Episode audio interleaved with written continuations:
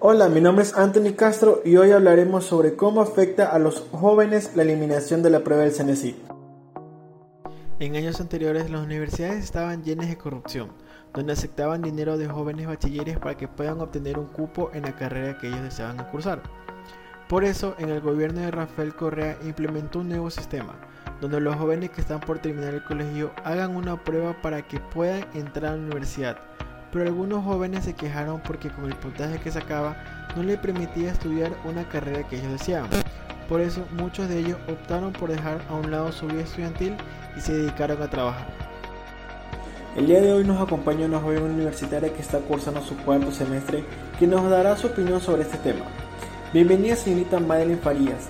¿Está de acuerdo usted que se haya eliminado la prueba de CENESID? Hola, ¿qué tal Ricardo? Muchísimas gracias por hacerme parte de esta entrevista tan especial. Y pues, sin nada más que decir, comencemos.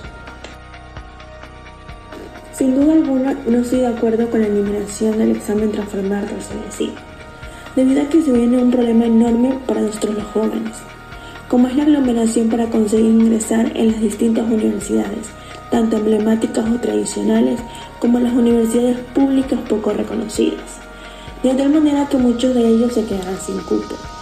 Por esa razón considero que se debe mantener el examen de ingreso a las distintas universidades del Estado, con ciertas modificaciones, sí, como por ejemplo el cambio de pregunta, ya que muchas de ellas no tienen relevancia de acuerdo a los años de estudio.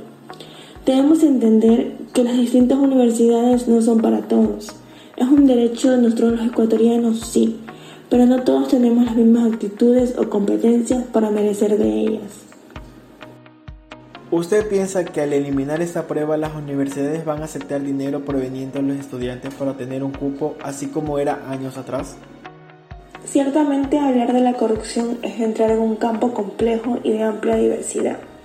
Pero tengamos en cuenta que la corrupción no solo se ha dado en el ámbito de la educación, sino también en la política, en la salud, entre otros.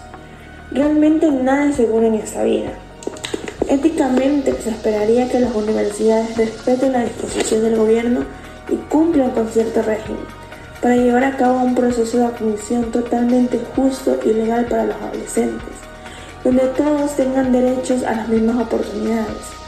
Pero como es notorio y de siempre, nunca va a faltar la persona o grupo de personas que quieran lucrarse de esta situación Así que existe la probabilidad de que varios de estos cupos vayan a ser comprados y perjudiquen a los adolescentes, a los jóvenes y futuros bachilleres de hoy en día. Muchísimas gracias por esta entrevista, Ricardo. Como pueden escuchar, muchos están de acuerdo por la eliminación de esta prueba, otros tal vez no, pero el tiempo nos responderá si fue acertada eliminar la CNC. Eso fue todo, muchísimas gracias.